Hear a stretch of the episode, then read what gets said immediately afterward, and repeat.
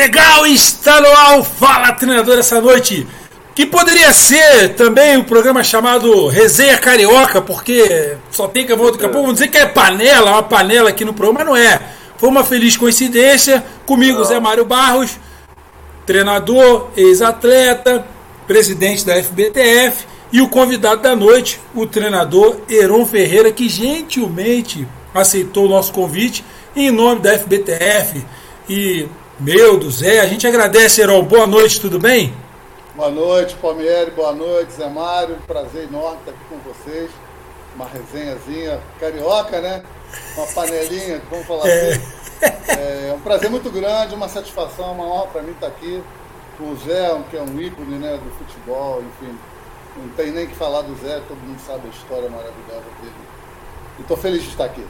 Que legal, a gente está mais feliz ainda.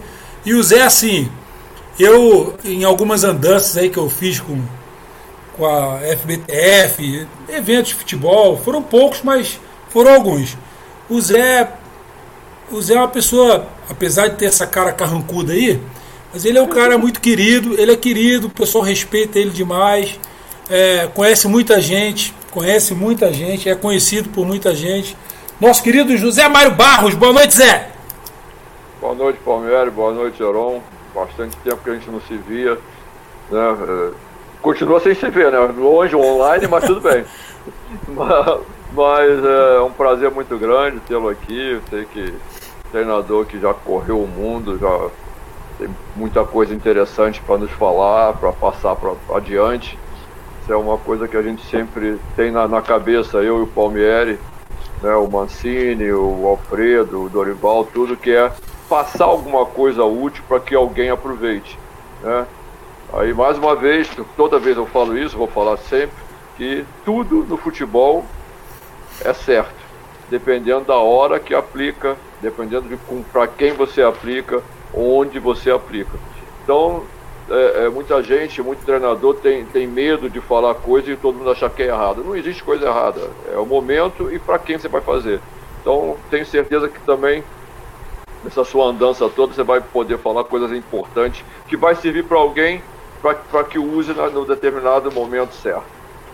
É, e é. antes do. Pera aí, antes de você falar, eu vou soltar uma vinhetinha aqui do Fala Treinador!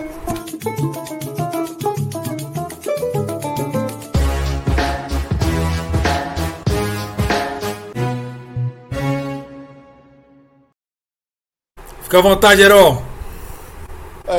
É, bom, eu vou falar, começar falando umas coisas interessantes, né? Porque alguns companheiros que trabalham comigo da minha comissão técnica que eu gosto de ir para onde tem guerra, né? Onde tem tumulto, eu estou chegando, né?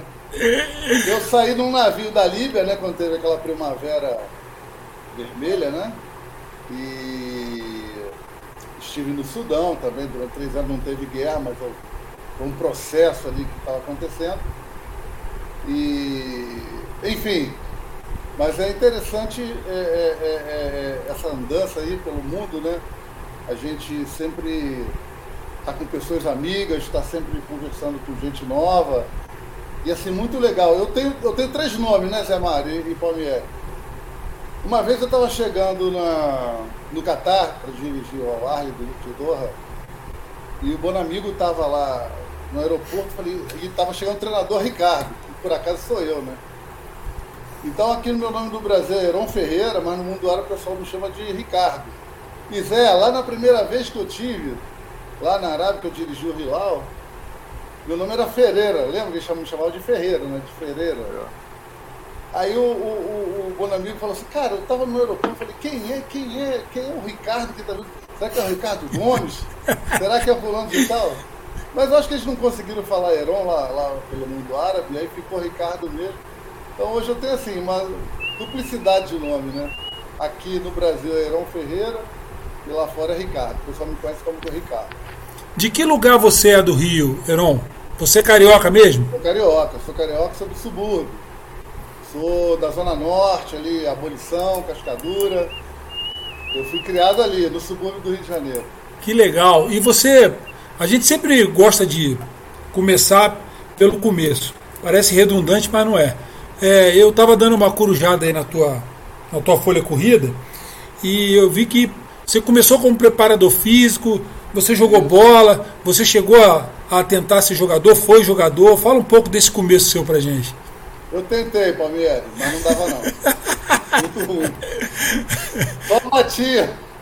nem, queria, nem quiseram tentar. Falou, vai estudar, menino, que é o melhor para você. É um zagueiro muito viril e pouquíssimo futebol. Aí eu fui fazer a faculdade de educação física, né? Fiz na UERJ, fiz especialização em futebol. É... E comecei como preparador físico do Vasco, em 79. Foi meu primeiro trabalho é, do juvenil, preparador físico juvenil. Trabalhei de preparador físico até 84 no Vasco.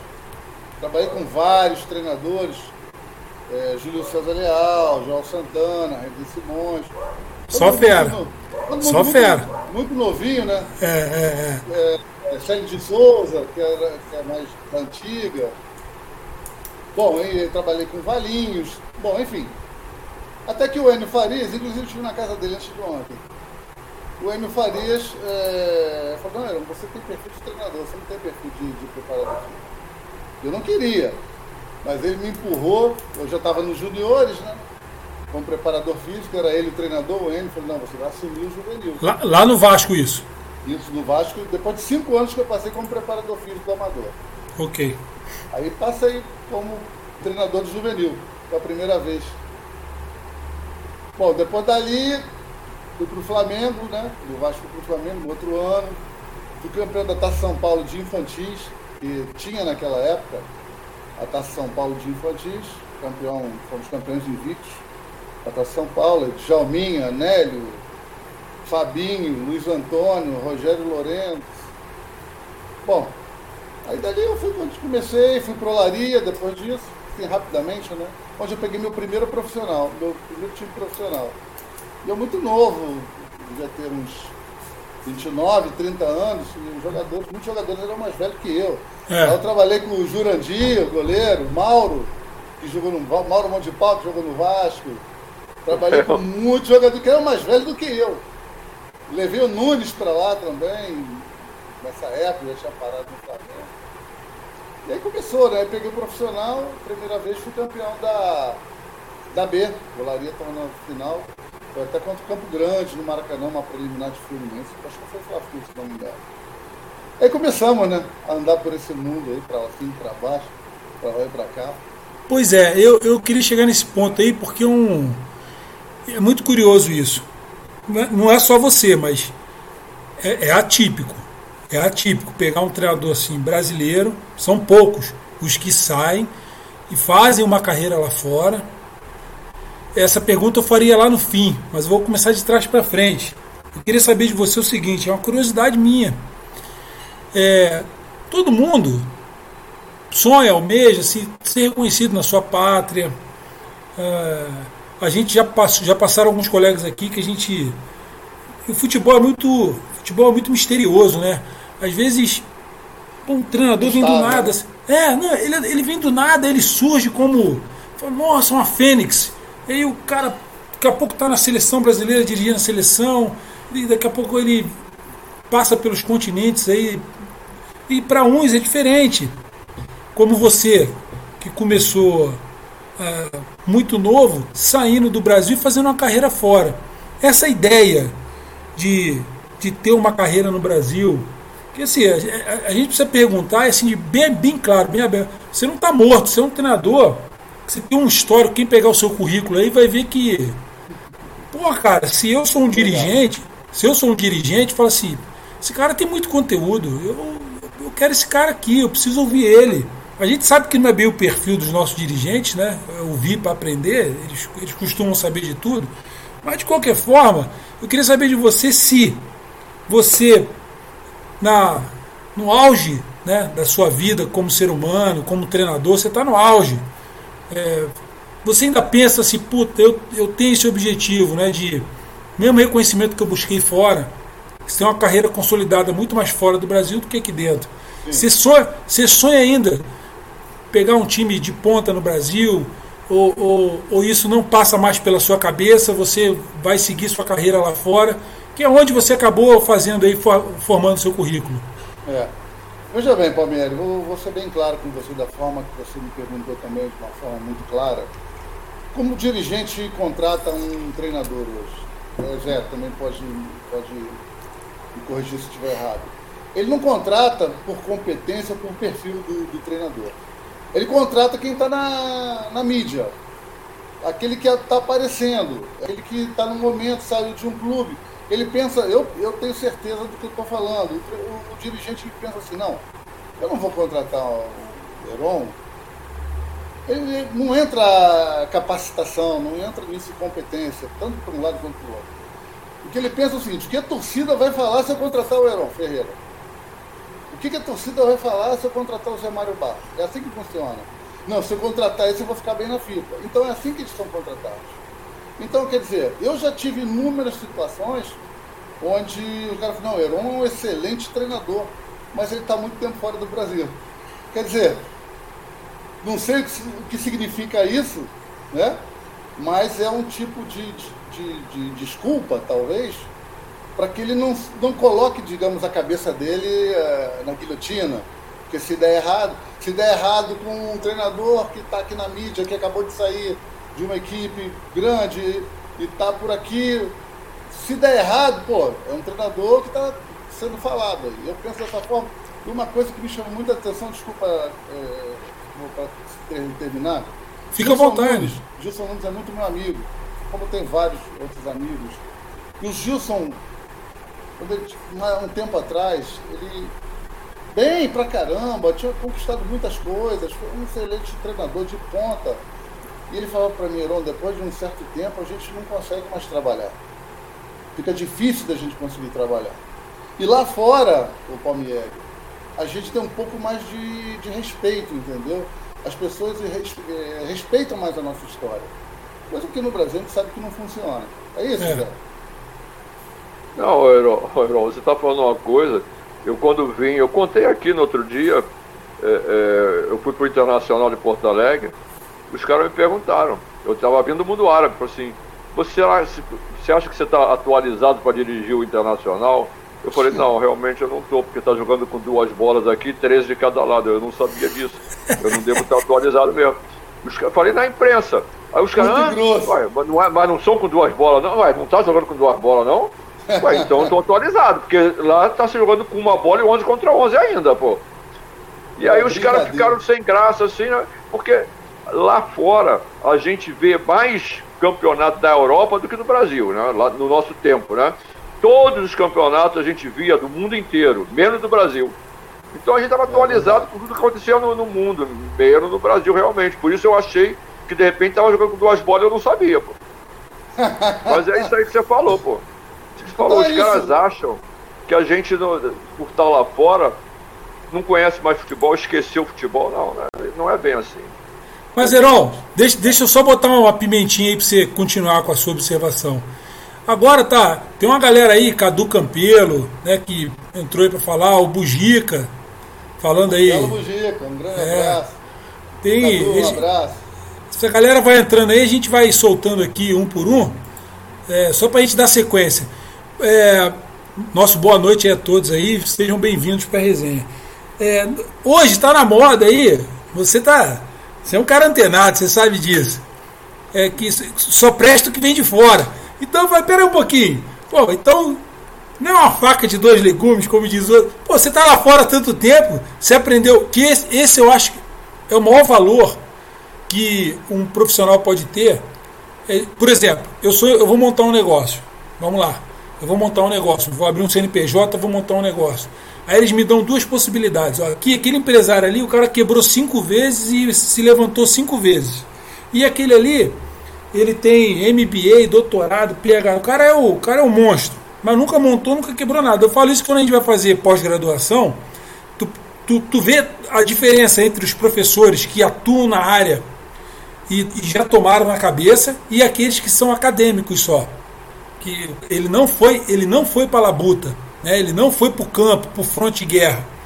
Então, aquele que quebrou e que se levantou, a aula, do, a aula do cara de duas horas parece que passou em dois minutos. Ele vai falando, você vai absorvendo, você vê. Cara, é, ele tem muito conteúdo para passar para a gente. Então, é um exemplo que eu tenho do treinador. Treinador que é, tem a tua folha corrida, aí, a tua experiência, os, os iguais a você, né, com o mesmo perfil, não deveriam ser os caras que é, tecnicamente deveriam oferecer mais recurso na visão dos dirigentes. Onde é que entra aí, na sua opinião?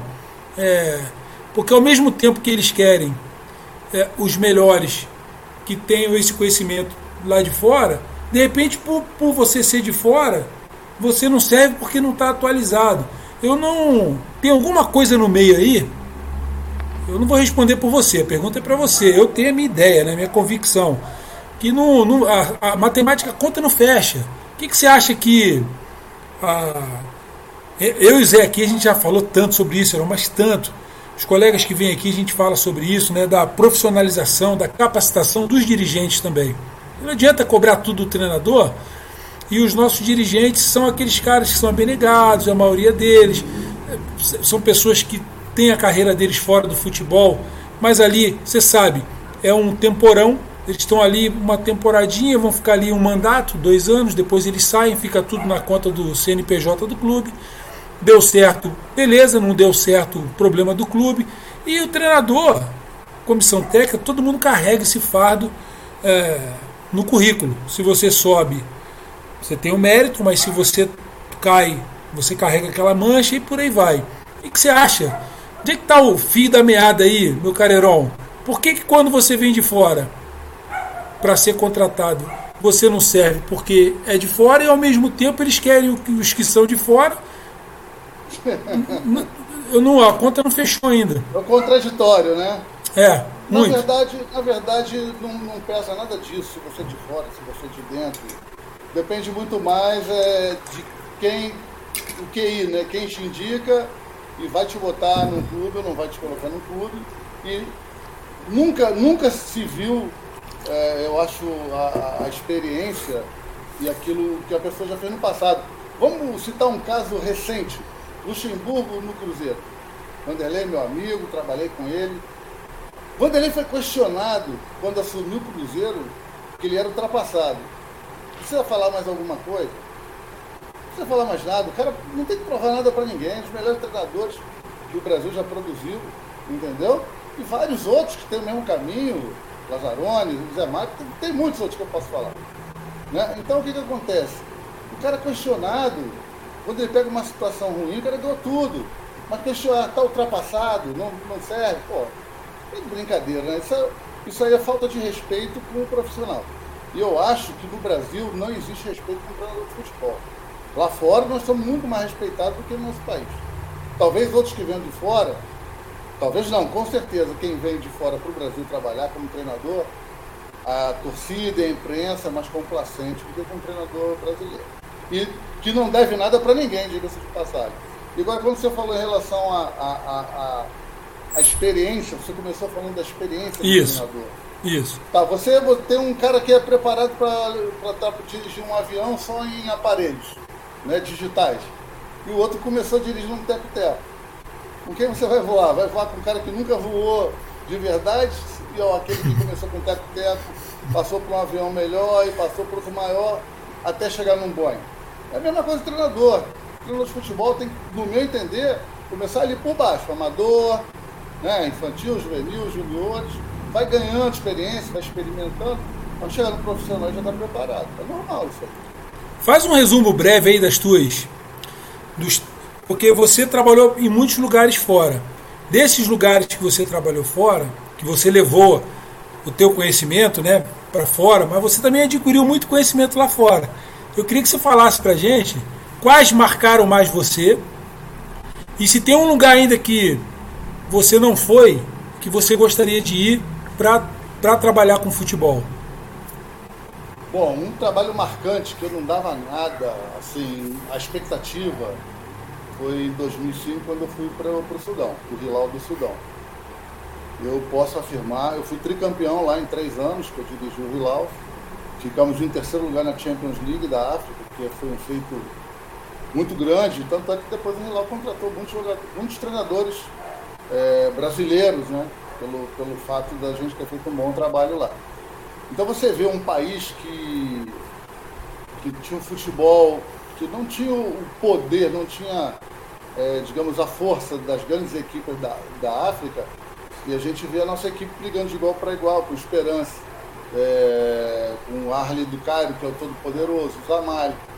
Desclassificamos grandes equipes do, do, do, do cenário é, continental lá da África, com a equipe que eles, foram, eles apelidaram de Tsunami Africano, que realmente desclassificamos o TP Mazembe e várias outras equipes. Isso me marcou muito. E eu acho que um pouquinho a mentalidade do, do futebol do Sudão mudou depois da minha passagem por lá. Eu gostei que legal. Que legal. E, e qual. Eu, eu não sei exatamente o que, que você está pensando em relação ao presente, né? Mas a gente, quando sai assim do país, o Zé tem muita experiência fora também, a gente, a gente enxerga o futebol de uma maneira diferente, né? Tanto como dentro das quatro linhas como fora. São experiências assim enriquecedoras. Ah, o que, que você, dentro desses, dessas experiências, imagina que se você tivesse uma oportunidade seria muito bom? Você gostaria de poder trabalhar num determinado lugar que você ainda não foi? Eu não fui? É. Ah, está difícil. Emirados Árabes é um lugar interessante, eu acho interessante. Não, nunca trabalhei nos Emirados. É... Mas os lugares onde eu fui, por exemplo, no Egito, só agora, o ano passado, estava no Ismaili, um time que eles chamam de okay. o futebol brasileiro do Egito. É a terceira vez que eu fui lá, né? Então, quer dizer, se a torcida gosta muito de mim, do meu trabalho, então se eu não tivesse feito um trabalho convincente, não teria trabalhado Com três certeza. vezes na mesma equipe, entendeu? Então, é, eu, eu não faço muita expectativa sobre o futuro. Eu, eu trabalho com as coisas. Agora, hoje mesmo eu recebi uma proposta lá para fora, para o Golfo, mas não, não, não acertamos. É, esse ano também eu, eu, eu, fiz uma cirurgia, né? Coloquei uma prótese de quadril. E há quatro meses atrás, já estou zeradinho, graças a Deus. Então esse ano foi mais para descansar um pouquinho mesmo. Mas eu, graças a Deus, eu, eu sou um cara muito realizado com o meu trabalho. Eu acho que eu eu tenho mais coisas boas para falar do que coisas ruins. É, e não tenho, não tenho dúvida. E, e ligado a essa, a essa mesma observação sua, esse período que você esteve fora, você acredita que.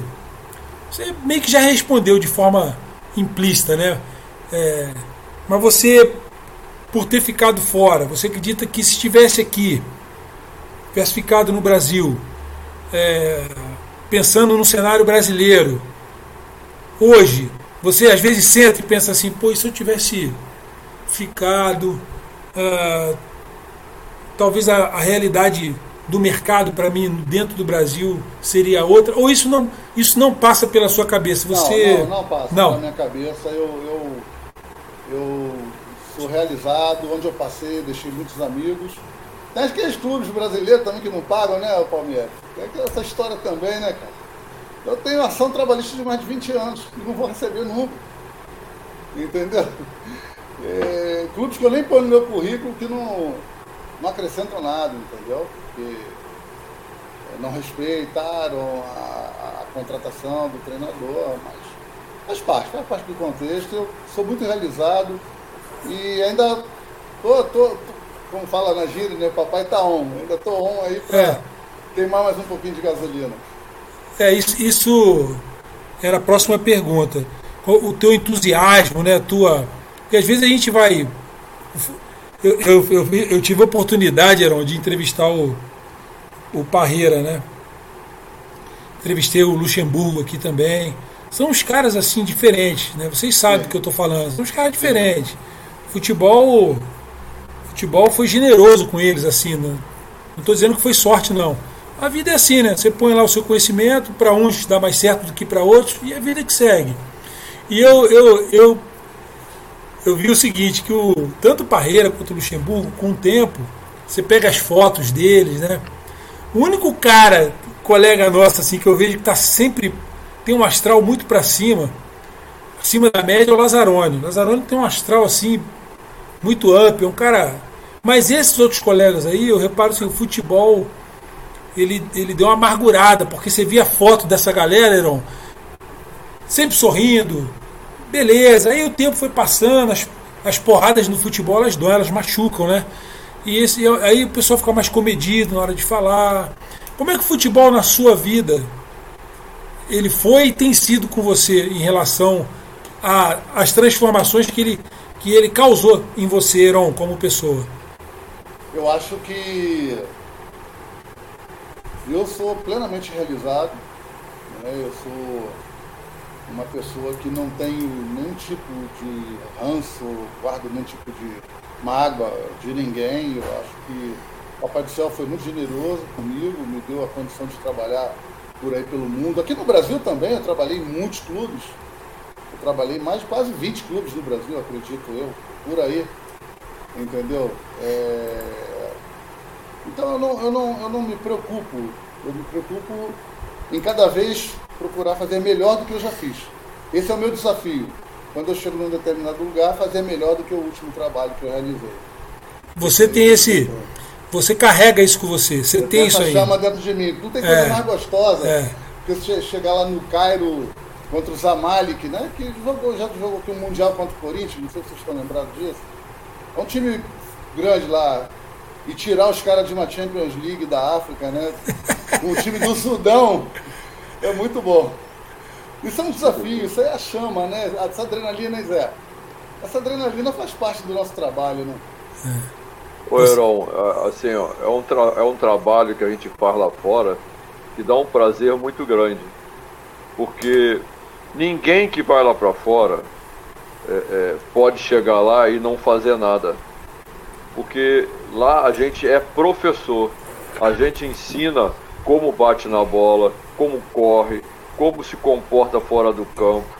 Eu, eu falo assim, pela minha experiência toda, eu fui executivo lá, eu fui roupeiro, eu fui supervisor, eu fui treinador, eu fui preparador físico, eu peguei bola atrás do gol, tudo que você puder e você, você sabe fazer ou não, você tem que fazer lá.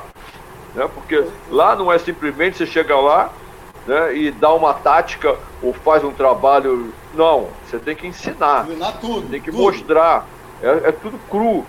Então você vai aos pouquinhos. E foi onde eu aprendi que a gente tem que dar o, tre o treinamento de acordo com o que você aparece, o que aparece na tua frente.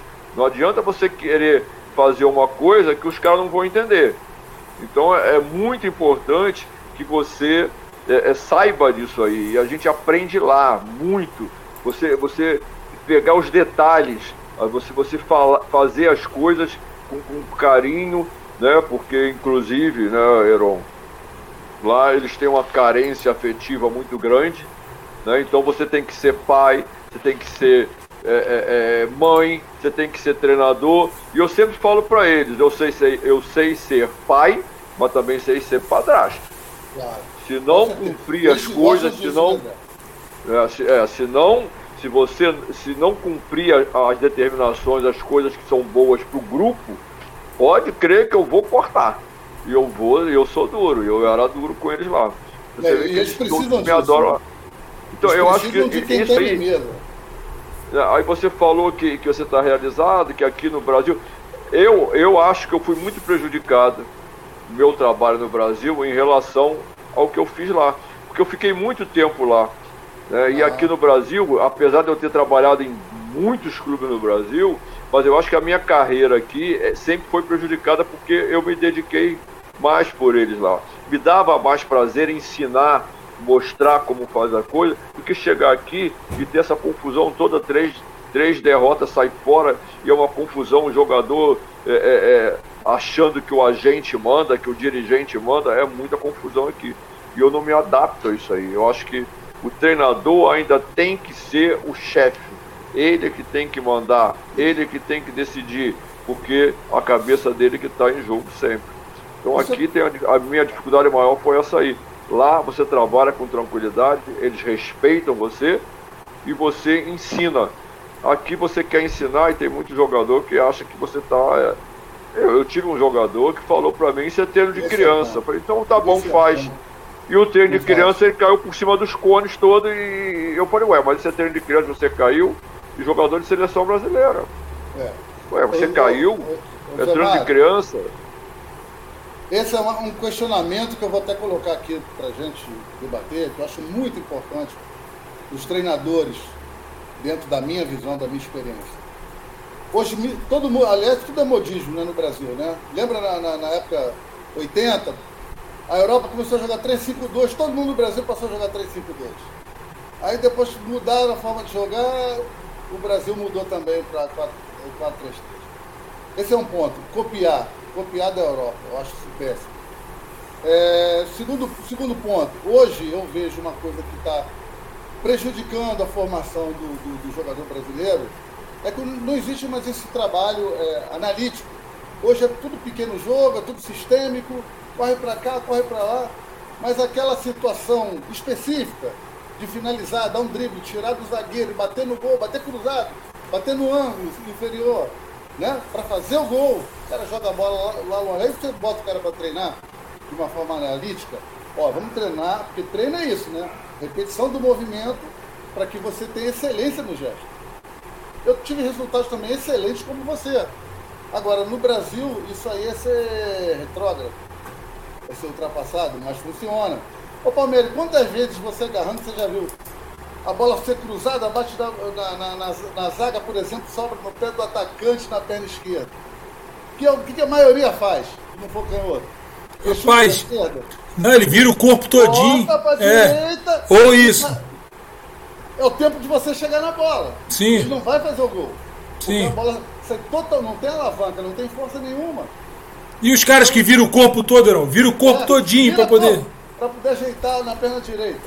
Então, eu acho que a gente está perdendo um pouco esse treinamento é, analítico, próprio de atacante, próprio de zagueiro, próprio de volante, próprio de meio campo. Eu acho que isso, não podemos perder isso. Eu acho que é fundamental para a evolução técnica individual de cada atleta. Você tem assistido, você tem assistido jogos, eu imagino, e mais uma vez, aquilo que você trouxe de fora, como é que você está analisando o futebol hoje no Brasil? A gente está aí perto da Copa do Mundo, a gente já está aí um bom tempo sem ganhar um título. Não estamos aqui analisando o trabalho do, do Tite, não é isso. Estou falando de uma maneira genérica, geral. O que, que você tem visto? Série A, Série B? É, tem alguma coisa está você já deu uma letra aí, né? Em relação ao treinamento, né? Você já deu uma letra. Beleza, porque você tá vendo, tá percebendo no jogo que de repente tá faltando isso, esses enfrentamentos, esse diferencial. É, mas é só isso? O que mais que você, você tem visto que está te incomodando? Lá, vamos lá. O que me incomoda? Um time jogar 90 minutos e chutar duas, três vezes ao gol. Você já viu isso? Às é. vezes não chuta nenhum, Zé. Nenhum chute a gol. Como é que vai fazer gol se não chuta no gol? aquele tic-toc, vira, vira, vira, vira, vira, vira, vira, vira, vira, perde. Aí volta, marca novamente, pega a bola, vira, vira, vira, vira. Cara, eu não consigo. Eu desligo a televisão. Tem jogo que não dá pra, não dá pra assistir. É verdade, é verdade. É um marasmo das duas equipes. E o cara pega a bola, em vez de tocar, um cara tá, um companheiro está dois, três metros de distância, não tenta driblar, perde. O outro vai, tenta driblar de novo, perde de novo. O que, que é o futebol? O que, que é o futebol para você, Heron? O que, que é o futebol? Gol. Futebol chama-se gol. Você, como treinador, tem que fazer a tua equipe chutar no gol, pelo menos cruzar ou chegar na área adversária. Se você não conseguir fazer isso, não adianta ficar berrando na beira do campo, esse joguinho para lá e para cá. E aí, e aí entra um outro aspecto também, né? Da questão. Euron, Euron, só assim, acrescentar o do gol quanto mais chance você criar, mais possibilidade você tem de fazer o gol. Se você criar uma chance de fazer um gol, é muito raro. Claro. Então, é, é, é você tem que criar. Se você toca a bola para o lado, para trás, para o lado, para trás, e vai lá a, e, e, cria duas, três chances, a possibilidade de você ganhar é pouca. Com certeza, é? com certeza. Quanto mais chance você criar, mais chance você tem de ganhar o jogo. É Agora, a probabilidade. Chance, probabilidade, pô. Então a é, gente toca a bola para trás, toca a bola para trás. E uma coisa que eu percebo, que eu fico revoltado, eu aprendi lá com o Pinheiro, no, no, ju, no juvenil do infanto juvenil do Fluminense. Pegou a bola, tem que virar o corpo direto para frente do pro gol do adversário. Aí hoje eu, pego, eu olho, o cara pega a bola, primeira opção dele é virar as costas pro gol adversário e virar pro Nem goleiro dele. Fica, né? Nem de lado para ver Não, é, às vezes ele está sozinho, mas não, ele já girou ao contrário e volta com a bola que ele não, não, não vai para frente, rapaz. Não dá. É eu, assim, uma outra coisa que eu, que eu tenho observado, isso aí é falha até de treinador, na minha opinião. Pegar um jogador com talento do Luiz Henrique, esse jogador do, do Fluminense, que ele é um talento, e colocar na ponta direita. Ele se limita a jogar ali. O cara que bate bem com as duas pernas, o cara que se movimenta bem, passa bem, cabeceia bem, se limita num, num, num espacinho de campo ali, fica preso, porque os caras já sabem, marcam com dois ali, e ele está preso num, num, num espaço de, de, de, campo. Dá pena de ver esse menino jogar. Dá pena de ver. Plenamente. Eu acho até uma coisa também. Hoje o futebol brasileiro está numa situação que o meio-campo ele foi deslocado para as laterais, né? como, como você acabou de citar aqui, para as laterais. Quem é que faz o passe da infiltração? É o volante. É isso? Oh. Você tem um volante bom, até vai dar, mas eu acho que acabou aquela a criação. O cara, o talento, o gênio, aquele cara que pega a bola, não, vem, vem para mim que o jogo é em mim. Dá em mim e entra que você vai receber. Então a gente está colocando em risco o nosso padrão, quer dizer, a, a, condição dos nossos meias, porque a gente está limitando muito pelas laterais. Isso está acontecendo de uma forma geral. Entendeu? Então você vê equipes. Tem hoje as equipes que são candidatas a ganhar alguma coisa. Flamengo, Palmeiras, Atlético Mineiro. O que, que eles têm em comum? São agudos. Eles vão para dentro do gol. Eles vão para o ataque. Eles, querem, eles vão em direção ao gol. Enquanto os outros ficam naquele Aí inventaram a, a, a posse de bola. Ela tem 60% de posse de bola. Não tem nenhum chute. O outro tem 40%, chutou uma vez, fez o gol. Quer dizer, ter posse de bola sem chutar no gol não significa nada. Acho que já foi muito debatido, né? Até sendo enfadonho repetir essas coisas. Mas o, o futebol. Isso aí é uma ilusão. Isso é uma ilusão a posse de bola. Sabe por quê? Eles falam a posse de bola, mas não falam onde do, desses 60% que o cara teve com a, de posse de bola, ele não diz onde foi a posse de bola. E normalmente é do meio do campo para trás. Com certeza. Com certeza. Eu, eu fiz um apanhado de do, do, do, um jogo, não vou falar o nome do, do clube. Ele deu, ele deu assim, 60, ele deu, vamos supor, 300 passes. 300 passes. Mais de 50%, 60% foram no campo deles. Dos 300 passes que eles deram, 60%, foi dentro do campo dele. E o resto foi da intermediária para o campo dele. Entre, entre a intermediária e o meio do campo. Dentro da zona do agrião, lá na, na no, no, no na quinto texto, no, sei lá, do campo, lá, lá no fundão, não foi. Não adianta nada, pô. Você manter a posse de bola no teu campo, pô. Se o gol tem, tem que fazer o gol lá. Isso é muito esclarecedor, Paulo. O, Didi, é o Didi fazia, o Didi fazia treinamento assim, só podem três caras pegar na bola até chutar o gol, no gol. Se o, se o terceiro pegasse na bola no meio do campo, ele tinha que ir pro gol sozinho, driblar todo mundo, porque não podia passar para ninguém. E, ou chutar no gol no meio do campo. Então, quem pegava na bola tinha que arrancar o máximo possível para dar pro segundo que arrancava o máximo, pro terceiro que fosse pegar na bola, tá perto do gol. Agora os caras dão 300 toques para trás, meu filho. Nossa, Aquele favor, cara que pô. pega e vira em cima do adversário, que arrebenta, que abre a defesa. Não, não tem mais não. isso. Muito difícil. Não, não Muito tem difícil. e não pode fazer porque não joga. É Os caras sacam né? ele. Porque perde o gol. Eu me lembro, no meu tempo, o Zico driblava, perdia, e a gente tava ali para proteger. O Riverino perdia, tava para proteger. O Paulo Zacaju e todo mundo. Hoje, quando o cara dribla e perde, os caras reclamam. O próprio jogador do time dele reclama. Ei, passa a bola. Tá bom, passa a bola não resolve o jogo. Só resolve o jogo quem dribla. Só resolve o jogo quem, quem abre dribla. Adversário, né? Quem abre por isso, os, por isso os europeus vêm buscar os caras da América. E vinham buscar da América do Sul. Agora não tem mais não. O, acabou o Messi, acabou o Neymar, acabou, já era, meu filho. Vai buscar outro lugar. Aqui não. A gente já tá pegando os caras da, da América do Sul mesmo. Os caras ruins pra caraca. E aí, Heron, qual, qual, é, qual é a solução, Heron? É, levando em consideração tudo isso que vocês falaram, é, a gente tem aí o Neymar E, e alguns atletas que saíram vendidos pelo Santos. Tem jogadores aí que a gente. Mas a gente não tem outro Neymar. A gente não tem um cara. Um jogador que pega a bola faz diferente. E, e você, vocês falaram aí uma coisa que é o seguinte: essa coisa de receber a bola de costa para o gol adversário e ficar tocando para o lado, que é um desperdício. Eu vejo o Neymar fazer isso direto, ele está lá do ataque, aí fica batendo, trocando figurinha ali no meio de campo. Eu não vejo objetivo nisso. Para mim, quando ele rendeu mais foi no Barcelona, quando ele jogou encostado no ataque, numa determinada zona, ele recebia a bola ali e ele fazia diferença. Ele tinha uma disciplina. É, é, é, a gente, o que eu percebi é o seguinte: o treinador disse assim para ele: você vai ficar ali. Se você sair dali, eu te tiro. É para você jogar ali. Então ele jogava lá e ele deu resultado enquanto ele jogou ali. O que, que a gente vê hoje? Essa indisciplina tática. O jogador corre o campo todo, fica. É o que o Zé falou, né? É uma não, coisa não você. Não é disciplina tática, não. É a tática que estão querendo que o cara faça mesmo. É. Pois é, o que é pior, né? O que é pior. Filosofia de jogo. Isso, isso que nós estamos falando é filosofia de jogo. Eu, eu, nas minhas equipes que eu dirijo, o objetivo é o gol. Se não chutar no gol, não, não criar situações para fazer o gol, é onde a gente vai trabalhar incessantemente. Posicionamento, para onde correr, quais a gente pode fazer tantas jogadas. Algumas pessoas falam da liberdade para o atleta, né, para decidir. O Pepe Guardiola fala, eu levo meus jogadores até a entrada da área ali é a qualidade. Mas não dá para fazer isso em toda a equipe. Isso aí é uma equipe muito especial. Eu sou adepto a você posicionar, pelo menos a partir do, de um princípio, do início do trabalho.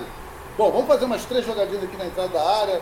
Você recebe, você passa, a bola sai aqui, a segunda bola entra, tal, tal. tal. Bom, criamos duas, três coisas. A partir dali, os próprios jogadores começam a criar em cima disso. Mas tem uma base. Deixar pelo atleta resolver Lá fora não vai funcionar, no mundo árabe Sim. não vai funcionar. Sim. É, não é, Zé? Tem que botar os caras lá. Claro. Você vem aqui, Claro, você você- sai aqui. Senão não funciona.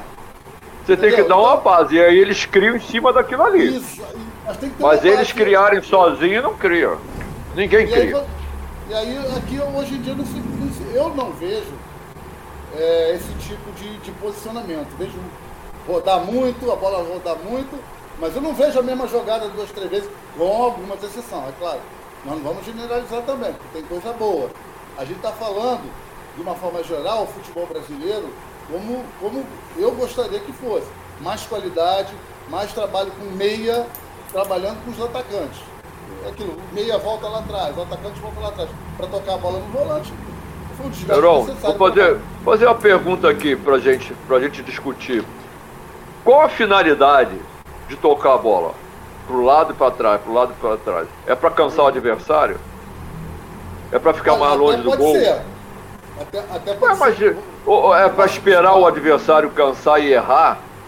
Mas só tem 45 minutos. Se o cara, o cara estiver bem preparado, não vai cansar nem vai errar. Se você não jogar a bola no- na área dos caras pro cara errar, porque a bola na área é que vai fazer o cara errar e, e sair o gol. Né? Porque senão não vai. Se você não chegar perto da área, você não vai fazer gol. Tem como. Ninguém tem mais como. chuta de, de fora da área como tinha um Pepe, um, um Jair da Rosa Pinto, sei lá, um, esses caras, aqueles caras, o Éder, um Nelinho, ninguém chuta mais de fora de longe. Tem que entrar na área. Aí nem toca, bancada, toca, toca, toca, toca, toca, toca. Tu vai, tu vai cansando de ficar. né? Eu, eu, vou, eu vou olhando assim, ó.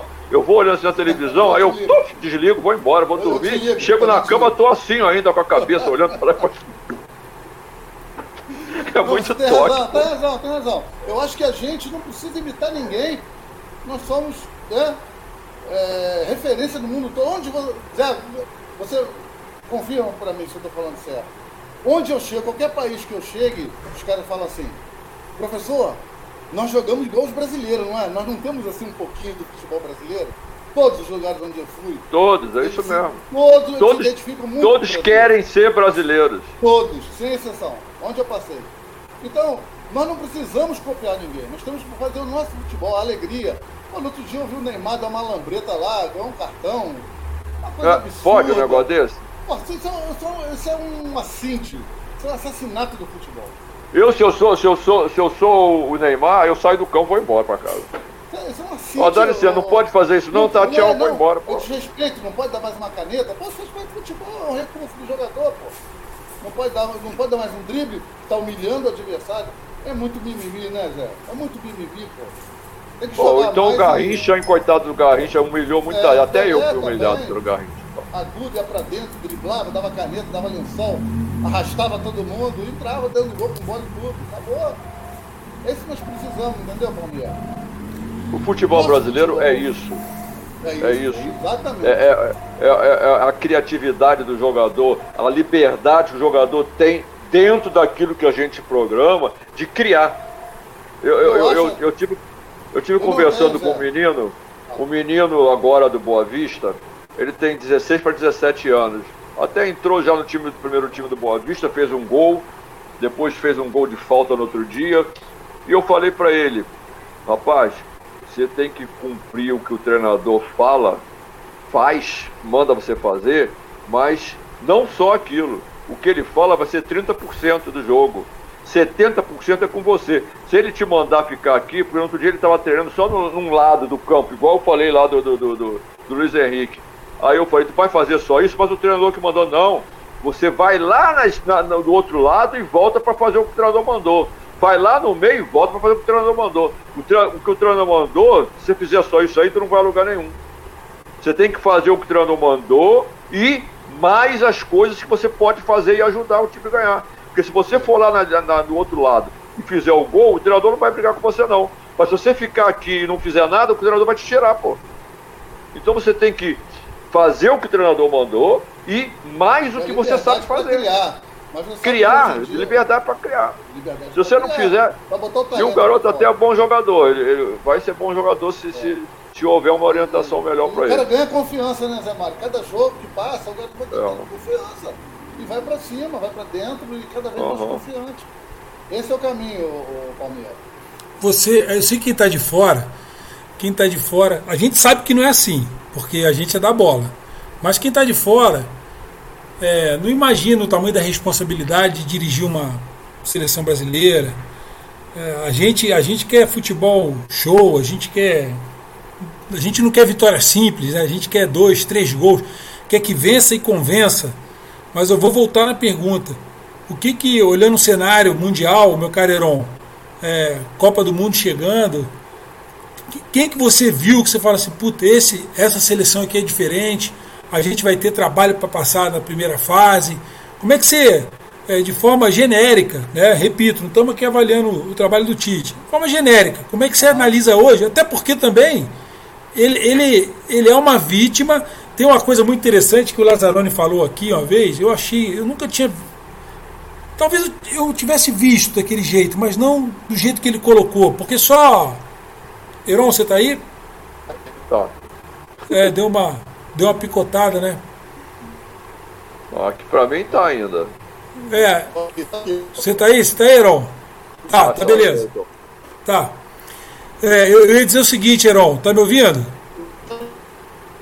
Tá travando a imagem. É, é. Não sei se.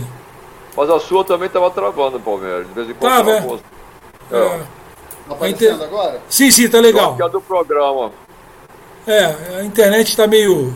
tá meio instável aí. Tá me ouvindo, Heron? Tô te ouvindo, tô te ouvindo bem. O, o, o Lazzaroni falou assim, e é muito interessante isso, porque para a gente chegar e ganhar as Copas que a gente ganhou, aqueles que, assim como ele, não conseguiram ganhar, deixaram um legado importante. Né? Montaram um time, colocaram jogadores. To- todos os treinadores que passaram pela seleção, eles têm, eles deixaram a cota de contribuição deles, porque eles foram importantes. Eles foram importantes em algum momento. Então, né, não, é não foram só aqueles do, do Penta, né? É claro que eles se destacaram, porque não tem o que dizer. Mas cada um deixou ali a sua cota de contribuição. Eu estou dizendo isso para falar do Tite. O Tite, de repente, ele, é- ele é uma. Ele é a bola da vez, embora tenha sido o treinador da última Copa, então a responsabilidade dele aumenta, porque ele teve mais tempo que os outros para fazer algo diferente. Talvez essa seja eu como torcedor a minha maior cobrança em relação a ele, né? Pô, eu, eu queria ver algo diferente e eu particularmente não vi. Eu não tenho visto isso. Para mim a gente ou estacionou e para baixo. É, agora, perguntando ao treinador Heron, né, que viajou pelo mundo, conhece futebol lá fora, acompanha os jogos, o que que, o que, que a gente. Qual é a perspectiva que a gente tem pensando em Copa do Mundo, Heron, na sua visão? Olha, Palmeiras, eu acho que a nossa equipe tem qualidade, é uma equipe é, é, é, é que tem qualidade, são jovens, está havendo uma reformulação na seleção brasileira, mas eu acho que eles ainda não têm peso para encarar uma Copa do Mundo. Eu acho que essa seleção brasileira, apesar de estar aí disparado a, a classificação né, na, na, nessa fase classificatória, mas eu acho que na hora de uma Copa do Mundo, que é a hora da onça beber água mesmo, eu acho que não vai ter um suporte, um, um suporte psicológico forte para aguentar o trampo. Qualidade tem, é inegável a qualidade, mas precisa ter mais peso, ter um futebol mais sólido. É, o futebol que toma um gol já desespera tudo, aí já começa a brigar, aí né, já começa a ligar cartão desnecessário. Eu acho que isso aí é importante para a Copa do Mundo. E eu, nesse momento, não vejo a seleção brasileira com esse perfil. Ô, Heron, a gente viu uns dias atrás aí o, o Cuiabá deu uma canseira no Flamengo. O Flamengo bateu de um lado, bateu do outro, sacudiu a roseira, tentou de tudo quanto foi jeito. E o Cuiabá segurou ali. Né, aí, no outro dia, você vai ouvir os comentários. Ah, jogou por uma bola.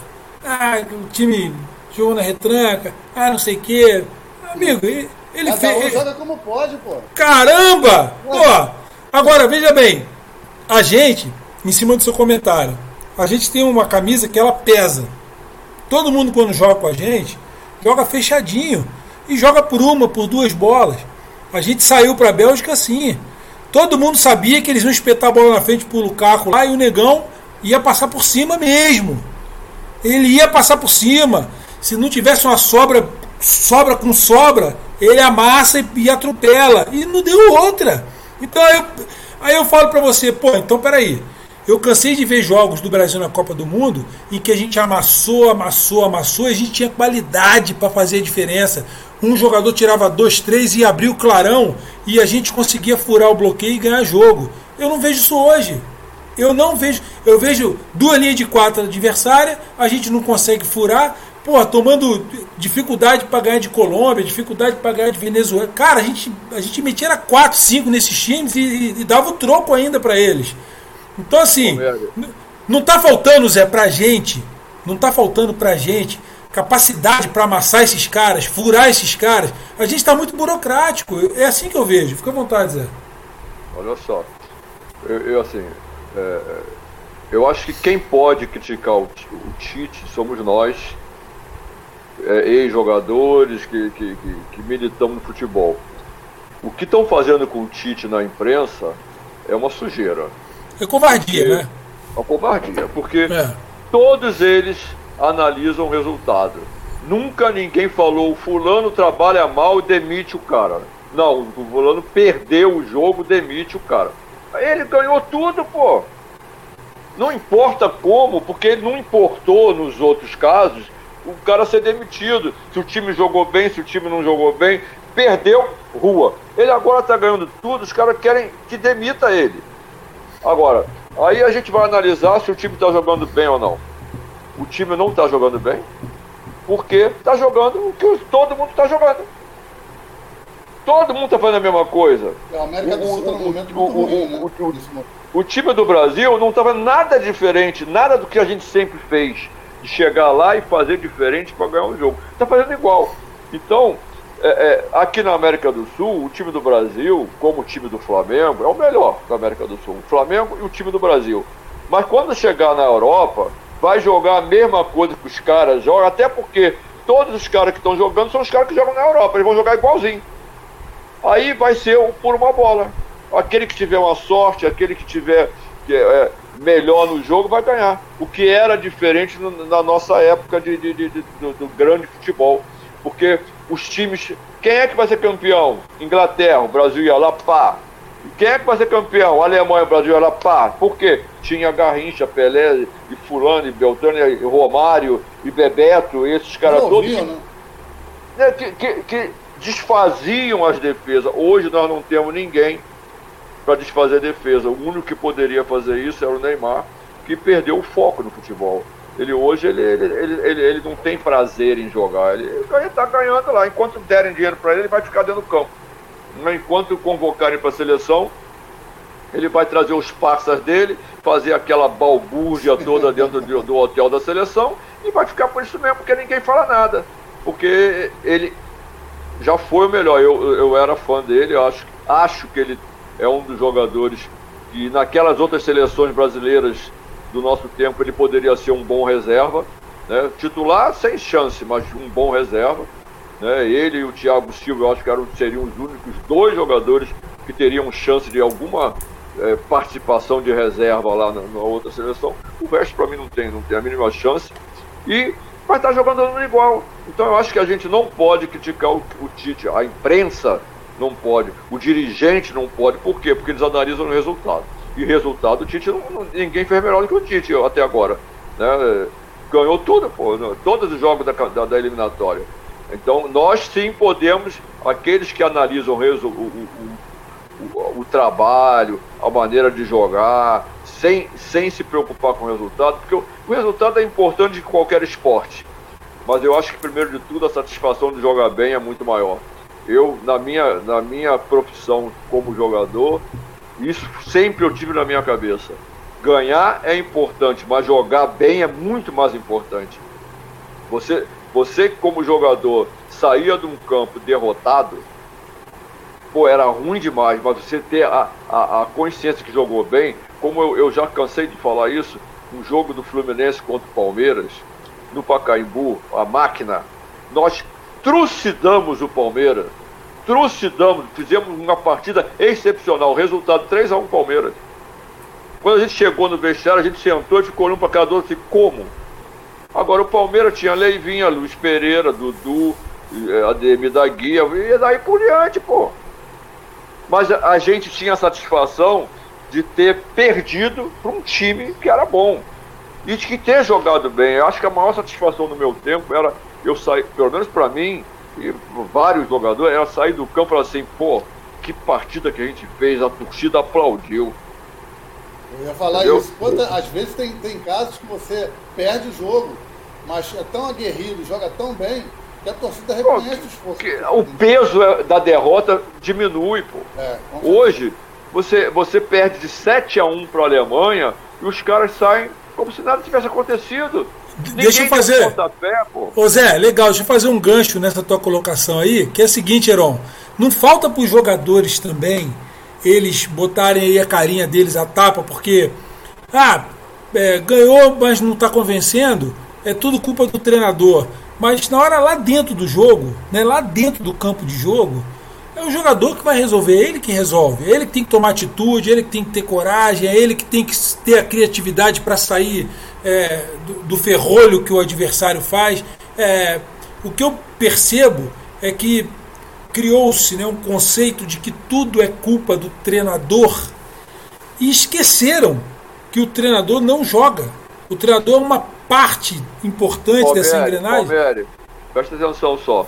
O jogador hoje ele não acha que ele tem que resolver.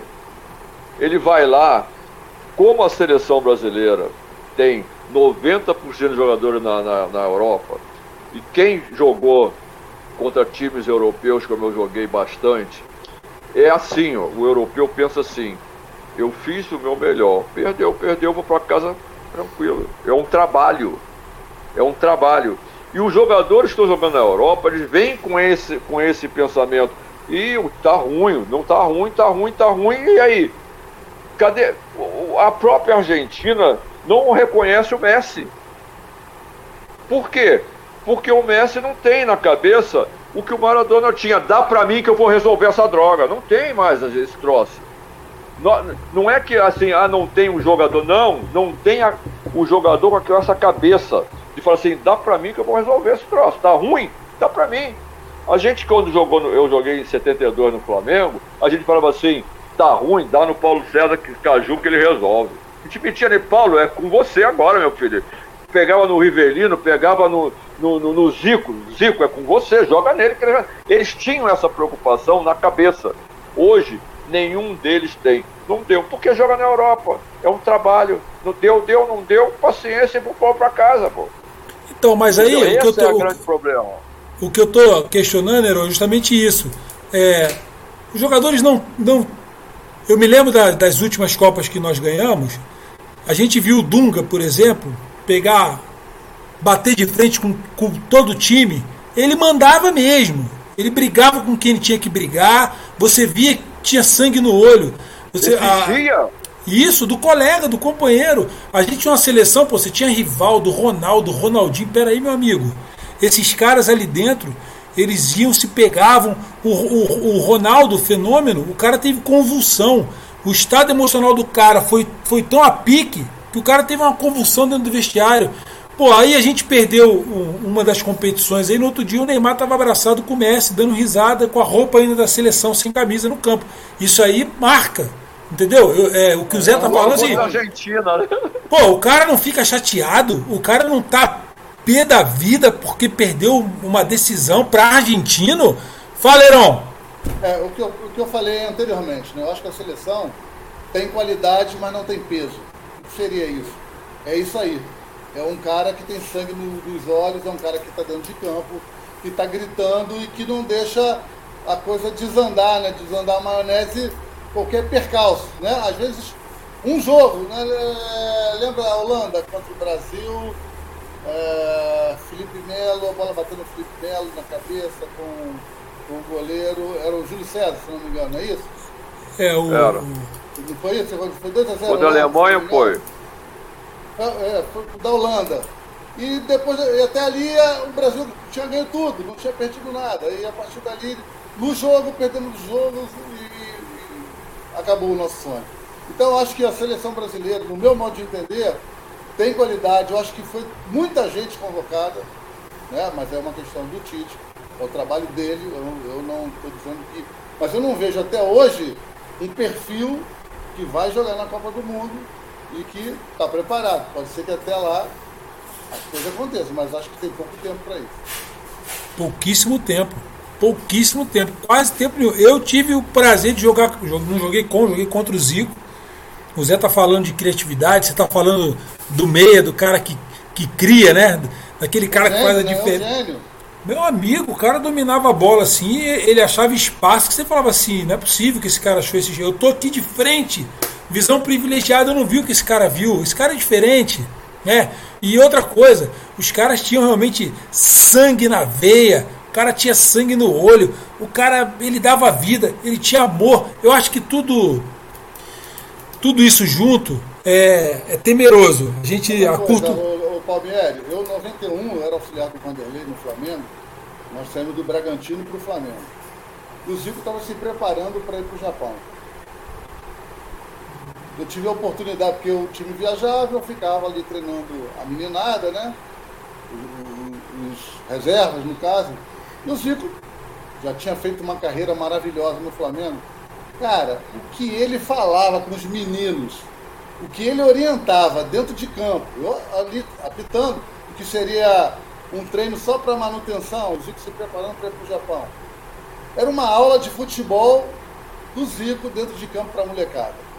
E acabava o treino, ele já tinha jogado, feito a história dele no Flamengo, quando foi para o Japão. Verão, vamos ali comigo? 10 bolinhas, vamos, vamos bater uma falta? E cada pintura, o cara nem precisava mais, entendeu? Mas tinha o, aquela chama dentro dele, aquela coisa. Hoje, hoje em dia o cara nem apita o treino para acabar, já está todo mundo correndo, já pegando carro, já trocando de roupa, e já vai, já vai embora, até logo, um abraço, fica com Deus. Então, você vê, você, você trouxe outra, levantou outra bola aí. Você levantou outra bola. O jogador hoje está mais preocupado com a fotografia do que com o futebol dele. Né? É é. Aí, o cara, aí o cara quer bater a falta no jogo, mas nunca treinou. Vai, a, possi a probabilidade de dar certo é mínima. Porque não treina para aquilo. Aí chega na hora que quer bater, quer brigar com o outro que treinou. Né? Como é que a gente vê isso aí? Né? Em, várias, em várias competições, até na Europa mesmo. Um brigando com o outro, deixa eu bater, deixa eu bater, deixa eu bater. Mas aí vai da mão do treinador, de se impor, né? Não. Também. Vai ele, Né? É. Às vezes o treinador também não fala nada, deixa, deixa ver quem ganha na, na, na no berro. No, no grito. É, é, é, o pau vai torar lá e fica feio para quem está olhando, né? Isso é aquele, aquelas vergonhas, aqueles vexames, né? Mas aí eu, eu, eu volto na pergunta, qual a solução, Heron? O que, que você vê assim a curto prazo ou a médio prazo que talvez a gente, é, que o Brasil, eu vou dar um exemplo, a Alemanha disse que tinha um projeto de 10 anos para mudar o futebol dentro do país, e isso foi feito, e eles ganharam uma Copa do Mundo, mas eles se prepararam 10 anos antes. Quem não sabe acha que foi por acaso. Isso não, começou, nas, começou nas escolas, né? nas escolas, lá embaixo, quer dizer, eles se prepararam. Talvez nós não estejamos é, papando mosca, meu calheirão. É, a gente não está revelando com o mesmo volume que revelava. Os clubes pequenos, aqueles que pegavam jogadores da periferia e acabavam depois oportunizando que esses jogadores fossem para o time grande, esses, a maioria fechou, quebrou. Então, assim, não tem renovação na mesma, embora a gente seja um país aí enorme, né, e, e o atleta brote no meio da terra, mas parece que o volume diminuiu e a qualidade também. O que, que você. Eu, Fala aí. Eu, eu, eu, sou um pouco mais otimista que o Zé Mauro. Eu acho que ainda nasce muito jogador bom, muito talento. Eu acho. Eu acho que nós, o futebol brasileiro não tem estrutura profissional mesmo para o amador. Com salvo algumas exceções. Eu acho que. É, o que que o. o por exemplo, eu, eu, ano passado, o ano retrasado, se não me engano, desculpa, está me falando agora, eu fiz um curso da CBF por ser obrigado a ter o curso para trabalhar no Brasil, na Série A, aquela coisa toda que, é. que aconteceu. Depois de 40 anos trabalhando no campo de futebol, tudo bem. É uma... Mas o que? Qual é o direcionamento do futebol brasileiro nos últimos 10 anos? O que foi feito? Assim, pega assim um, uma pessoa como o Zé, brigando com mais alguns, é, é, alguns treinadores, brigando por alguma coisa para melhorar a nossa classe, que nem isso até agora a gente conseguiu. Né? Nem a lei. A, a, a, a lei Caio Júnior. A lei tá, Caio tá, Júnior está em trâmite tá. ainda e até é. agora nós não conseguimos nenhuma melhoria. Então as coisas são muito emperradas aqui. Esse planejamento de 10 anos na, na, na Alemanha, se você transferir uma coisa séria para o futebol brasileiro, eu acho que os futebols vão ser bem melhores. O talento que a gente tem. Mas o que não, não, não dá para aceitar é o futebol hoje, a mesma organização e a mesma estrutura de 20 anos atrás. Ou seja, Quais, quais a, a nossa, a nossa, os treinadores que tiveram oportunidade de se reciclar, de melhorar, de crescer nesses 20 anos, nesses 10 anos? Entendeu o que eu quero dizer para você? Então o futebol nosso é meio que tupiniquim. Eles não tiveram essa preocupação de, de evoluir. E assim os jogadores também. Eles vão crescer fazendo que, a possibilidade que dão para ele. Eu acho que o, o futebol brasileiro tem jeito sim. Eu acredito muito no futebol brasileiro, eu acho que a gente tem talento para isso, mas a estrutura do futebol brasileiro ainda é muito amadora, infelizmente, essa é a realidade. O planejamento que a Alemanha, a Alemanha fez é para a Alemanha.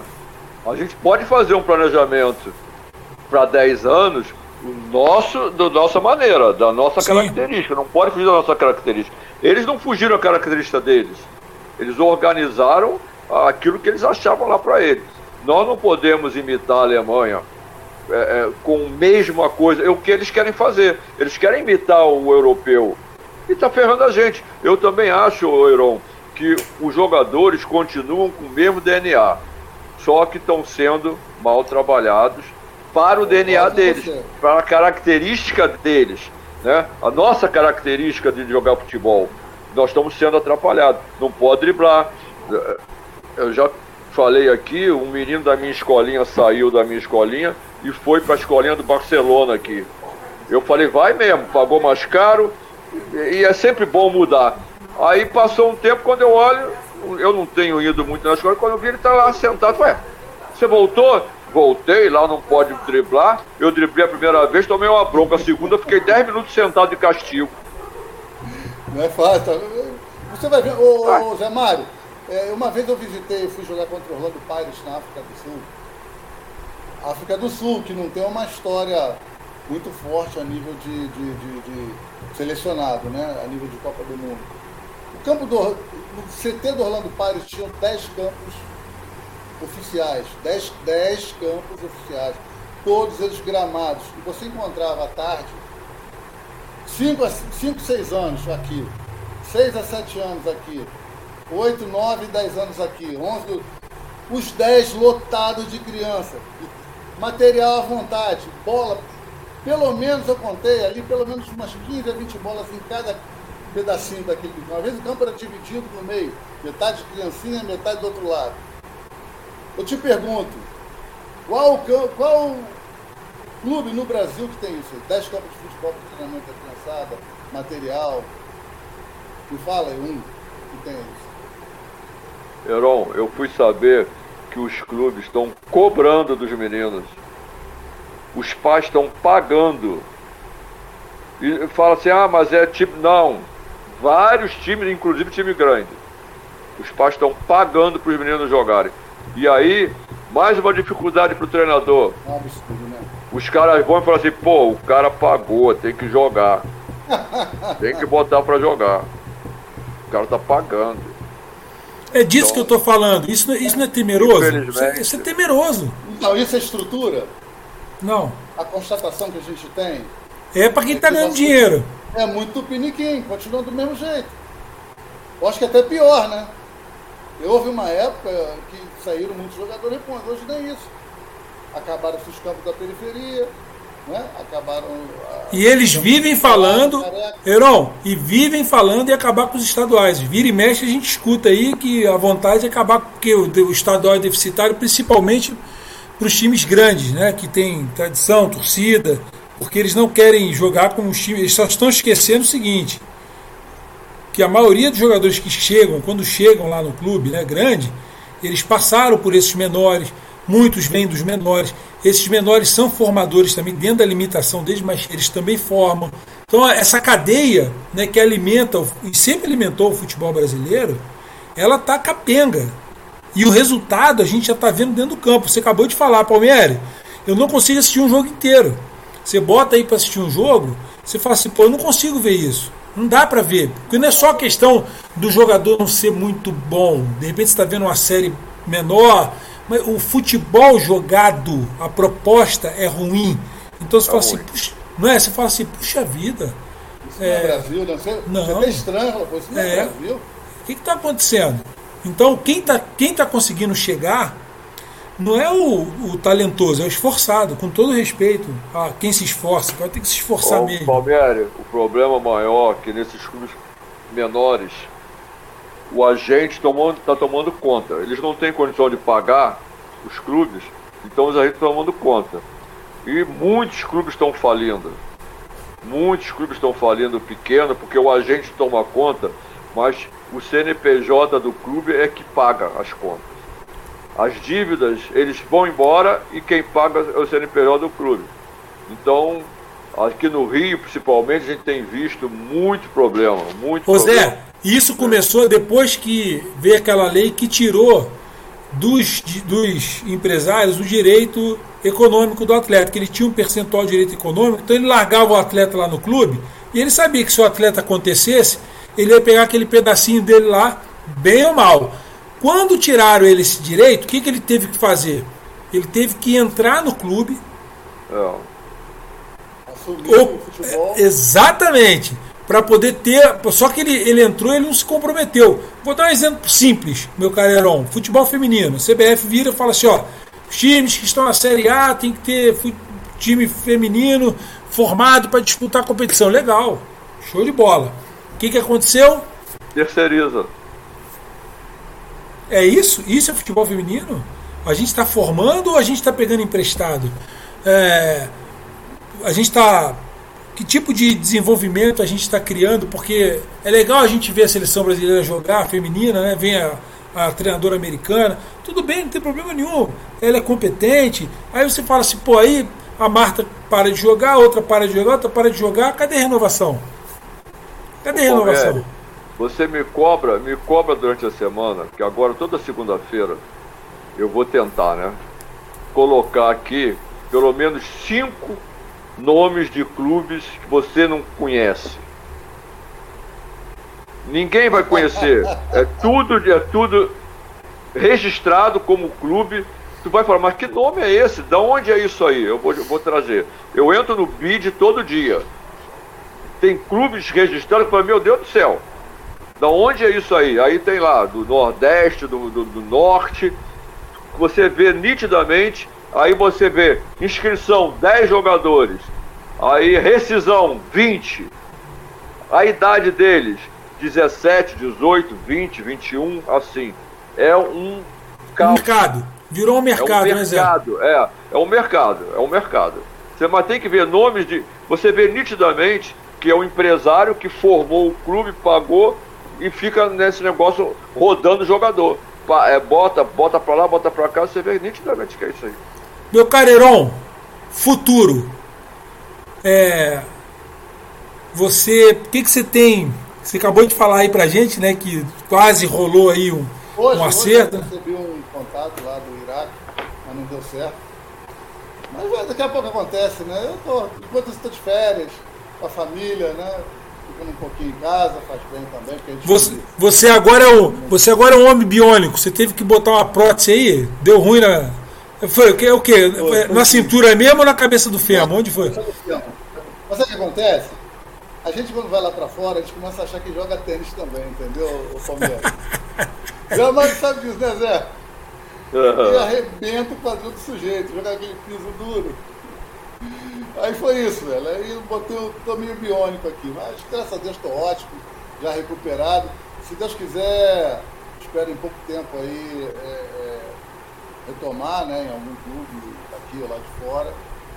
E torcendo muito pro nosso Brasil, torcendo mesmo de coração. Mas eu acho que a gente está muito longe ainda de chegar num, num futebol é, profissional de estrutura. E a própria questão do, do, do, treinador brasileiro não ser respeitado é um reflexo disso, da falta de estrutura do nosso Brasil. Essa é a realidade, é cada um por si, Deus por todo mundo.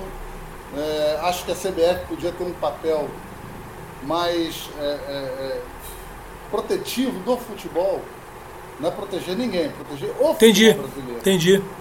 Como uma, né, uma galinha dos ovos de ouro. Institucional, cumprir esse papel institucional melhor tudo funcionando para que beneficiasse ao futebol.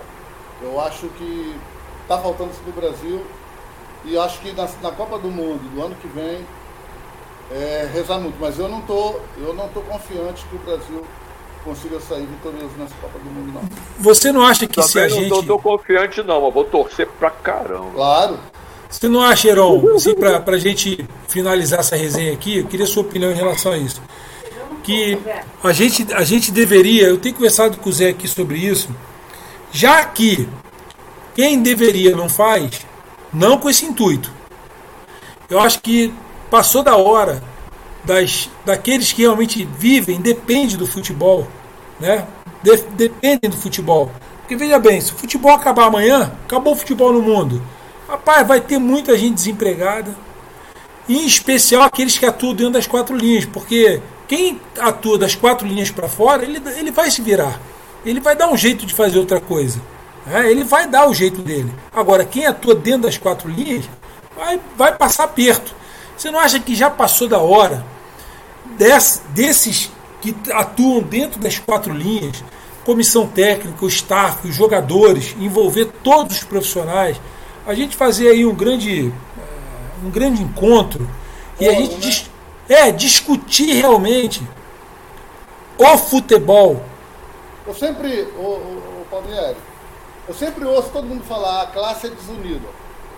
Eu não acho isso não. Eu vou falar que eu penso.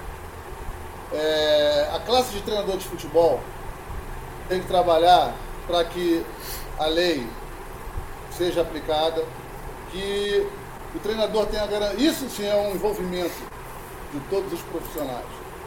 Eu acho que aquela questão de, não, temos que ser unidos, temos que ser amigos, eu acho que isso não existe. Eu acho que isso não existe. Temos que ser éticos. Sim. Temos que ter uma postura ética. Eu penso dessa forma. Então, Sim. o que é bom para o treinador de futebol? Vamos discutir, vamos fazer um grande fórum, vamos ouvir todos os níveis de treinadores, os que trabalham no topo, os que trabalham no meio, os que trabalham embaixo. Isso. Aquele, aquele que trabalha lá que ninguém nem está vendo, ninguém nem sabe que ele existe. Isso. Para quê? Para tentar achar soluções para os problemas dos treinadores. Aí sim eu, eu, eu, entendo que seja positivo. E transformar isso em lei, como a, a lei Caio Júnior, né? Fazer com que a coisa funcione no futebol. Aí eu vejo, é, vamos regulamentar? Vamos, vamos fazer tudo direitinho? Vamos fazer.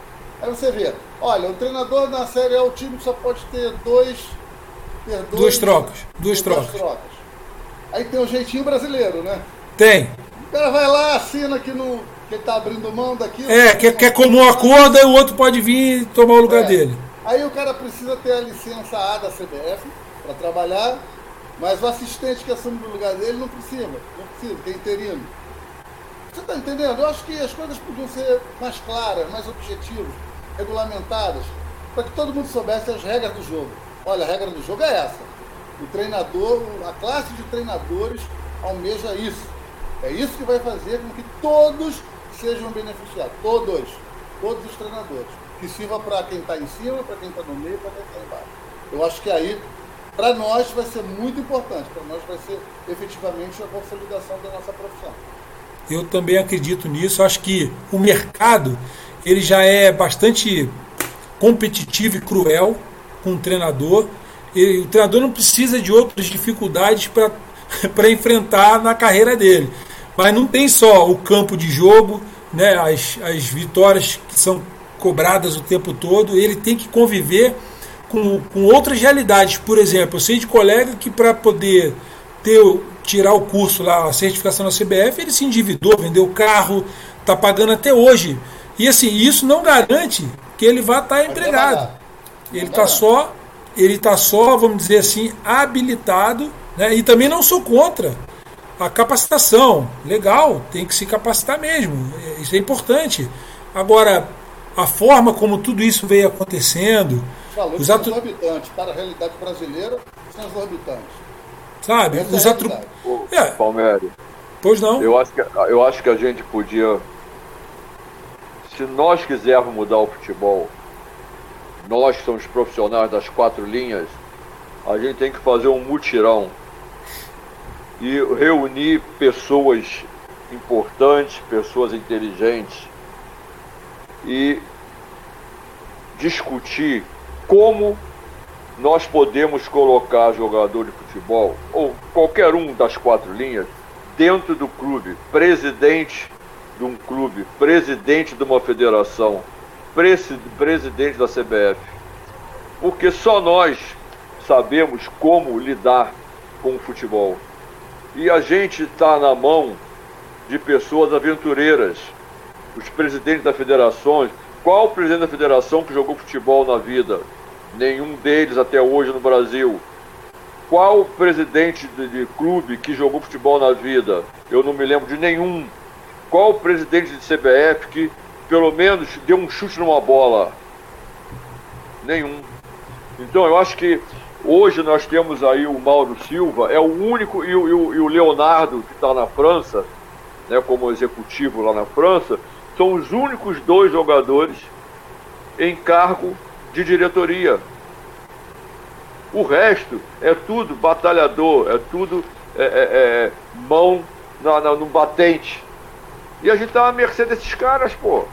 Se a, se a, gente não tem, a gente não tem um representante no, no Senado, na, na, na, Câmara de Deputados, porque até os ex-jogadores que estão lá não tem nossa representação, eles, eles não, não vêm para nós e quando a gente vai para eles, a gente não é recebido como a gente gostaria que fosse, que eles tratassem do assunto de maneira séria, fria, mas séria, e fosse ajudar a gente. O próprio Romário, infelizmente, eh, a gente não tem abertura de chegar lá, pô, vamos ser companheiro, não é companheiro. Né? O Danley, o Delay, eh, brigou um pouquinho o Delay, mas assim, todos esses ex-jogadores que entraram na política, eles não brigaram diretamente com auxílio dos sindicatos, com auxílio da, da, da, das entidades da classe. E também eu acho que a gente deveria fazer um movimento, não sei como, pegar pessoas. Eu no outro dia até eu perguntei ao Walter Feldman, vem cá, como é que eu. Que, quem é que, se, que pode se candidatar é, é, presidente da CBF?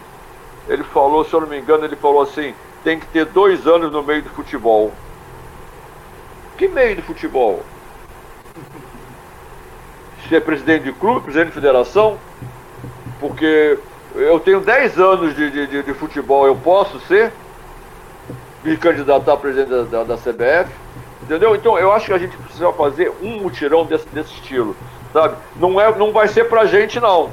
Mas a gente preparar alguém, né, um, que fosse brigar por um presidente do clube. O Delay tentou no Fluminense, escracharam o Delay, é, menosprezaram o Delay. Como é que pode menosprezar um Delay que fez tanto pelo Fluminense? Pô? Entendeu? Assim, mas a gente, porque a gente não tem um preparo. Nós mesmos, ex-jogadores que assumimos alguma posição, nós não tínhamos condições de assumir. Né? O próprio Júnior Capacete assumiu no Flamengo, o Zico assumiu no Flamengo, o, o Rivelino assumiu no Corinthians. Nós não estávamos, não é capacidade, nós não estávamos preparados. Porque o, o jogador de futebol, o cara que trabalha nas quatro linhas é muito bobo. Ele é muito ingênuo. Por mais maluco que ele seja, é ingênuo. Porque os caras são cobras criadas, os caras passam a, a, a pincelada na gente e a gente acha que tá bonito. Acha que é, pô, legal, ele falou pra gente, ah, legal, mas a gente é bobo, pô, é bobo demais. Eu, eu falo isso lá no, no, no Safest toda hora. É verdade, mas é verdade, tá é certinho. Verdade. Então a gente precisa fazer um né, mutirão, pegar pessoas inteligentes, pessoas que possam ajudar e a gente começar a penetrar nos clubes, nas federações e chegar até uma CBF. O Zico se candidatou à FIFA, a CBF não apoiou o Zico. A Federação do Japão apoiou o Zico, a CBF não apoiou o Zico. Bom, mas aí você olha, mas o passado, o passado da CBF condena ela, né? O que, que você ia falar, Heron? Não, acho que a questão mesmo é de, de, de, de caráter, né? De, de lisura. Eu acho que nós, é, nós que estamos aqui dentro dos campos de futebol, realmente necessitamos de uma preparação. Quem quiser gerir o futebol nas federações, porque quem, quem elege o presidente são as federações. A federação, em contrapartida, já vem é, aquilo passando ali de pai para filho, vem, né? vem uma, uma, uma sequência. Então, qual é qual o caminho? A ideia é maravilhosa, Zé. Mas tem que primeiro começar com a preparação daqueles que têm a, a possibilidade de realmente nos representar e que não chegue lá e também o sistema engula. O sistema engula ele. É complicado, né? Porque eu não vejo, eu vejo como uma, uma ótima ideia. Uma ótima ideia, quem é do meio. Mas eu acho que ainda está muito utópico, né? Precisa de muito tempo até que isso volte a acontecer. Meu carreirão. Vem acontecer. Meu carreirão passou por aqui. Tá aqui, ó. Wagner Moraes, um abraço para ele aqui. Rogério Pache. Rogério Pache. É isso um mesmo, abraço, né? É, Pache. Cadu Campelo. Pô, legal. O Bugica. Bugica foi um jogador do infantil do Flamengo. Beleza. Ah, tá aqui de novo, né? Robert é. Silva. Eu acho que esse é o Robert, o meia. É, o Robert. Eu acho que esse é o Robert Careca, do Grêmio. Beleza. O Robert foi tirado de uma peneira na Ilha do Governador. Ele era da Aí, ó. também. Aí, ó. É, eu era treinador do juvenil do Olaria. Dali é que ele começou a carreira dele. Tem mais essa fera aqui, ó. É, Emerson Leite. Foi meu jogador do Bragantino, eu acho. Se eu não me engano, Legal. O, Ro, o Romeu é educador físico. Isso, isso. É, trabalhou comigo em vários clubes. Legal. Carlos, Carlos César, César. Esse é um ícone do futebol, né? Uma história é. maravilhosa. Ganhou muita coisa. Treinador da seleção brasileira. Sim, de, de jovem. Sim, foi campeão muitas vezes. Sabe tudo de bola e mais um pouco. Que legal o projeto River Sul. Uh... River Sul. Esse aí é o Daí Patriarca, foi meu Isso. Isso. Isso. Deixa um abraço. Rodolfo Mais. Rodolfo Maia, é Maia, nome dele. É, ele deve, tá, botou é, o S. trabalhou ali. comigo, é um grande profissional também. Márcio Siqueira. Treinador de goleiro também. Muito legal. amigo, hein? Tô bem na fita, hein, Palmeiras? Pô, tá, você fez uma propaganda legal aí, hein? Você, pô, vai pagar cafezinho pra essa galera toda, né? Já, acho que eu postei no, no Facebook. Ó, Cacibas, você é um rapaz lá da, da minha cidade. Um abraço para Porciúncula, uma cidade pequenininha no norte do noroeste do, do Rio de Janeiro. Ele tá te cumprimentando aí, o Robert, né? Ele tá praticamente aí em tempo real aí, deixando um, ah, um alô aí. É. Valeu, Robert. Um grande abraço, meu. E assim, é, vou deixar o Zé aí agradecer a tua presença, né? A gente passou uma hora batido porque a gente participou mais, então. Bem meia, é, não. É, fica à vontade aí, Zé, para agradecer ao Seron. Não, muito obrigado, prazer em revê-lo. Espero Bom, que Zé. você tenha sucesso, recupere rapidinho. E vá trabalhar porque o futebol precisa de você. É. Ainda, dá, ainda dá para você, você trabalhar bastante. Ah, mas eu, eu tô velho, os caras não querem mais não. Eu, eu tinha um projeto para ser coordenador técnico, mas não é de, de, do estilo que eles fazem aí não, mas eu não tenho paciência de estar tá mostrando o projeto, de estar tá pegando, porque agora tem que pegar a gente, não? Se a gente não aparecer, a gente não, não se emprega. Mas, mas é, não tenho paciência para esses caras não. Eu vou falar uma coisa para você. Mas eu tenho um projeto muito legal de, de, de coordenador. Nós precisamos de pessoas com a tua experiência, é, outros, Américo, Carias, nós temos Lazzaroni. Cara, é muita, é muita gente boa, né? Muita gente competente, capacitada, né? É, René Simões, enfim. Esse pessoal teria muito a acrescentar ainda, até nessa, nessa questão que você colocou, de gerir uma federação, de juntos, né? Mauro Silva, é. trabalhei, eu tive a honra de trabalhar com ele em Bragantino, no Luxemburgo. Enfim, torcer para que as coisas melhorem. Muito obrigado pelo convite. Zé, é um prazer falar com você. A última vez que falei com o Zé, nós não tínhamos cabelo branco ainda, né, Zé? Pessoalmente, né? Agora já está um pouco passado, né, velho? Mas tá bom também. Eu vou, eu vou ficar torcendo muito, Heron. Você. Eu queria. Assim. Eu queria muito ver você num time de ponta. Eu queria muito ver o Lazzaroni trabalhando no time de ponta aqui no Brasil, o Zé, sabe assim, trazer esses conceitos verde e amarelo. O conceito de vocês é o conceito verde e amarelo. Olha os nomes que você falou, os nomes né, dos colegas que você trabalhou. É só fera, né? Só gente que. Bola, e... essas pessoas que eu trabalhei. Com, com... Mistério. Sabe, aí fica se inventando um monte de coisa. Não, não, sou, não sou contra a nova geração, não. A gente traz. Trouxe... É conceito brasileiro atualizado. Sim. Não é. É um conceito, mas você não pode esquecer esse conceito do futebol brasileiro. Você pode atualizar. Tudo que for para melhorar, tu vai. Agora, não pode esquecer a característica do futebol brasileiro, o conceito da, da, da gente. Pô. Senão a gente vai ficar como está aí. Paciência.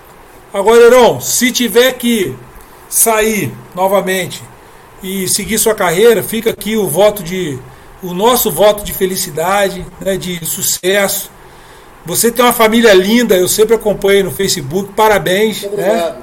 Muito obrigado. Que Deus, que Deus dê muita saúde para você. Muito obrigado, meu amigo. Para vocês poderem se curtir bastante durante muitos anos, porque isso aí é o que vale a pena, né? No fim da, de Nós tudo, você, é, eu, é, eu, eu tinha assim muita vontade de conversar com você.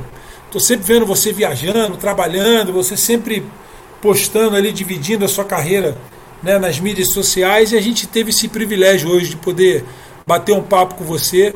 Que facinho, facinho, a gente faria três horas de resenha aqui, porque é porque tem muito assunto, né? Pra, Vou te falar uma coisa, a gente está tá encerrando. O, o Cabralzinho era o técnico do Esperança na Tunísia, eu era o técnico do, do Hilal lá Sudão e eu fui fazer uma intertemporada lá na Tunísia, né? É, Zé, aí Cabral acabamos, fizemos um amistoso. E Zé, vamos tomar um. Eu, Zé não, é, Cabral, eu não, vamos tomar um vinho, sim? Falei, vamos, vamos, vamos sim. O hotel era do lado do hotel dele e tal. Rapaz, começamos a tomar um vinho, tipo, 9 horas da noite. 5 horas da manhã, a esposa dele levantou, olha, eu, não, eu vou embora, que é muita conversa. Clareando o dia, 6 horas, eu falei, eu, vamos dormir, Cabral? É. Trabalho, né?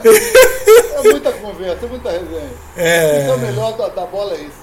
É. Graças a Deus, muita gente boa, muitos amigos, muitas pessoas que acrescentaram muito a minha vida profissional. Eu fico muito feliz de ter a sua amizade e acho que, acho não, o futebol brasileiro agradece a você por toda a contribuição que você tem dado ao futebol, mesmo de longe, porque quando você leva o nome do Brasil para fora, né, você leva de maneira que abra porta e tem aberto porta para outros. É, e, e o resultado. Porta para novos brasileiros. É. E até indicar. Que legal. Parabéns. Segura aí que eu vou soltar uma vinhetinha, mas a gente se despede aqui fora do ar, tá? Agradecer. Um abraço a todos. Agradecer aí essa rapaziada toda que passou aqui, deixou aí o abraço pro Heron Ferreira. Agradecer o meu querido Zé Mário a você em especial, Verão. Parabéns mesmo pela carreira, pela família, sucesso. A gente está torcendo muito aqui por você. E na hora que tiver essa grande ação, esse movimento no Brasil em favor do futebol, como colocou bem o Zé, a gente quer você do lado da gente para escrever essa história junto. Beleza? Legal. Legal. Vou soltar a vinhetinha aqui. A todos, muito obrigado. Até segunda, se Deus quiser. Segura aí!